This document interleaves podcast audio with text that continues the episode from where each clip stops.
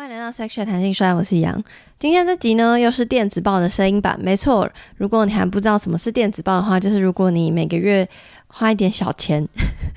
订阅我的话，呃，我提供的回馈就是提供文字版跟声音版的嗯、电子报。如果你是免费收听的人，就你现在免费，你没有付任何钱，那你现在还是听到这集的话是可能的，因为我会剪一个。呃，短版的试听版，然后今年的话，我会想要把文字版的电子报做成简单的贴文，所以你现在去我的 Instagram Sex Chat Podcast 十。一零的那个十，呃的话，你就可以看到简易版，就可以大概知道哦，原来我大概都会介绍哪一些东西，就是我会介绍我每个月看的书或是文章、听的节目或是音乐，然后或是看的展览等等，有的没的，就是其实不会跟情欲太有关系，所以你可以思考一下这个试看版跟试听版之后再决定你要不要呃每个月花一点这个你喝饮料的钱呐、还是说在鼓励我持续创作，不然就是我也是。大家都很辛苦，好，不要讲，不要抱怨，好，OK，我会按照我电子报里面写的内容顺序跟大家分享。现在二月嘛，所以会回顾一月，我会有一个一月的心情月记，然后再开始写推荐，然后最后可能就是一些预告啊，跟一些 murmur 这样。好，我们就马上开始吧。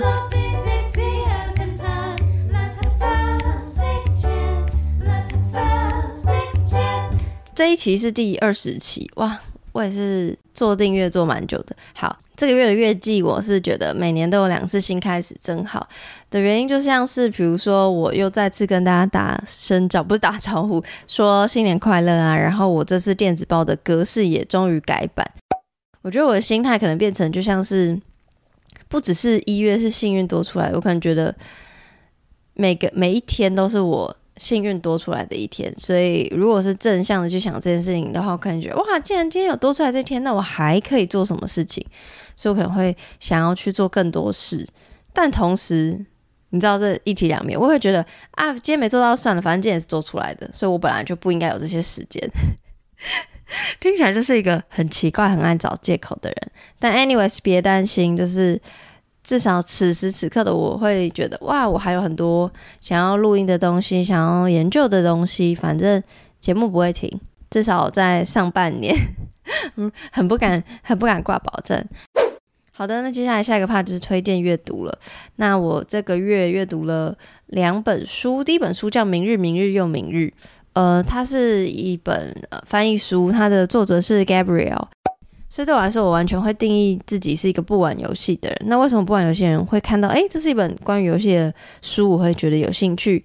的原因，是因为我去年年底我在电子报中有写，我去参加了一个展览，叫做女性电玩展。他讲了好多事情，像我刚刚讲的，有性别不平等嘛，权力产业里面的权力不平等，然后有提到身体的伤如何影响心理的伤，也有讲到主角其实是亚裔的混血，所以混血的身份认同，因为他们算是亚裔，他从小住在美国，然后哦，而且这个年代背景是设定在过去，就是游戏产业刚要开始起来的时候，然后呃，然后还有聊到关于创作游戏创作者的失败与骄傲。嗯，关于亲情、友情、爱情，还有不知道到底是亲情还是友情的东西，很多很多都谈了。然后你不会觉得他好像什么都谈，但什么都只谈一点点，不会。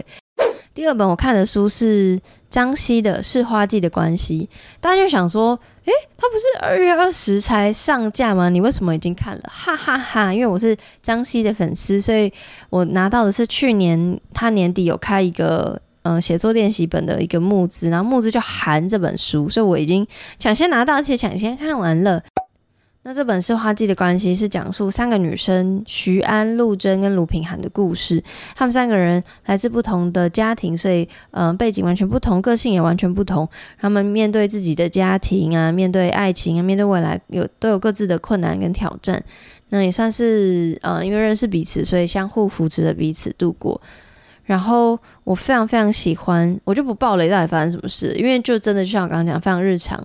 你可以看作是一些引号小情小爱，然后是对于未来的想象，但真的就是我们每个人每一天可能你身边的朋友都会遇到的问题，对，所以我就先不爆雷，到底是故事，嗯、细节故事到底是什么？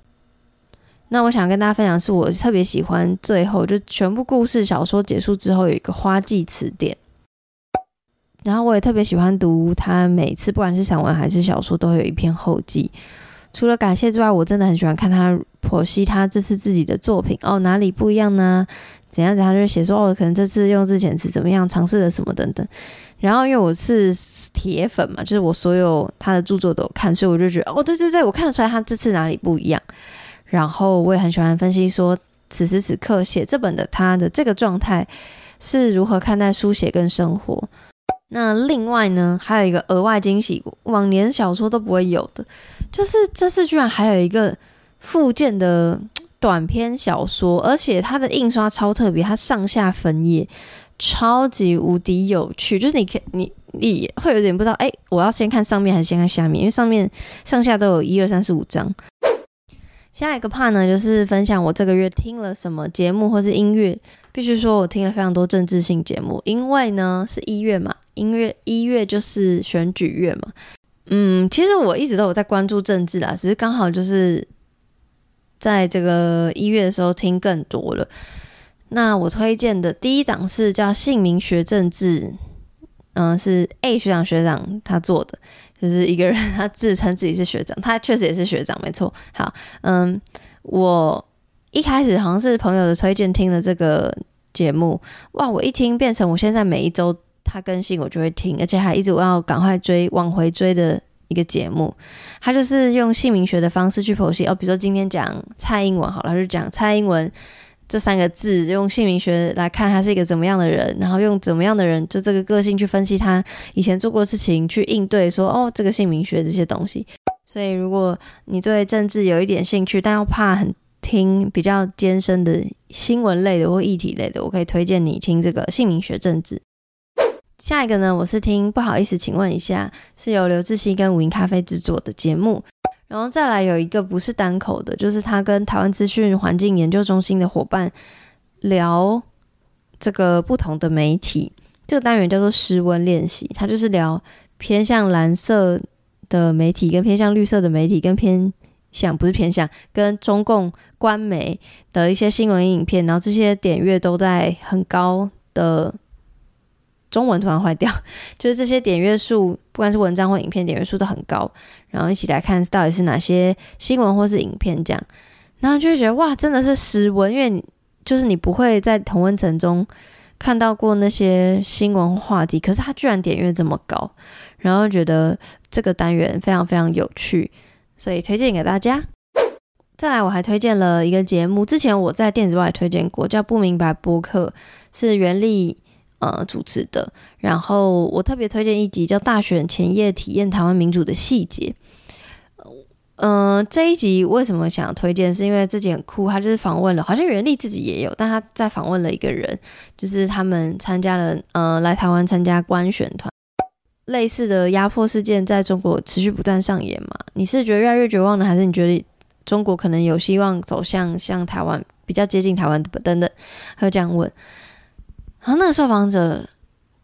回答说：“倒不是他没有想说是不是越来越绝望，他说我只是还在想说我还能够做什么。你知道我听到还能够做什么这句话，我就鸡皮疙瘩，因为我我真的没有办法想象，如果我是因为你不能选择你的出生嘛，如果我出生在中国，下一个 part 呢就是分享我看了什么嗯影片、电影或是影集。”那第一个我分享的是一个影片哦，是敏迪选读的 YouTube 上的影片，叫“不负责任 React” 哦，不负责 React。中国现在没空公台？问号。蔡英文接受《纽约时报》专访，答的好不好呢？接下来的一个呢，我是看了呃 Netflix 的《孙家兄弟》。好，这个是真的是。算普通推荐啦，我觉得因为要过年了，大家如果没东西看，想要轻松看的话可以看。就是他是杨紫琼演的，所以我一开始看到哦，杨紫琼演的好像可以看，然后再细看说这个故事在讲什么，他就在讲台湾的黑道。说啊，真的是在描写台湾吗？对，因为他第一幕就是在台北拍的。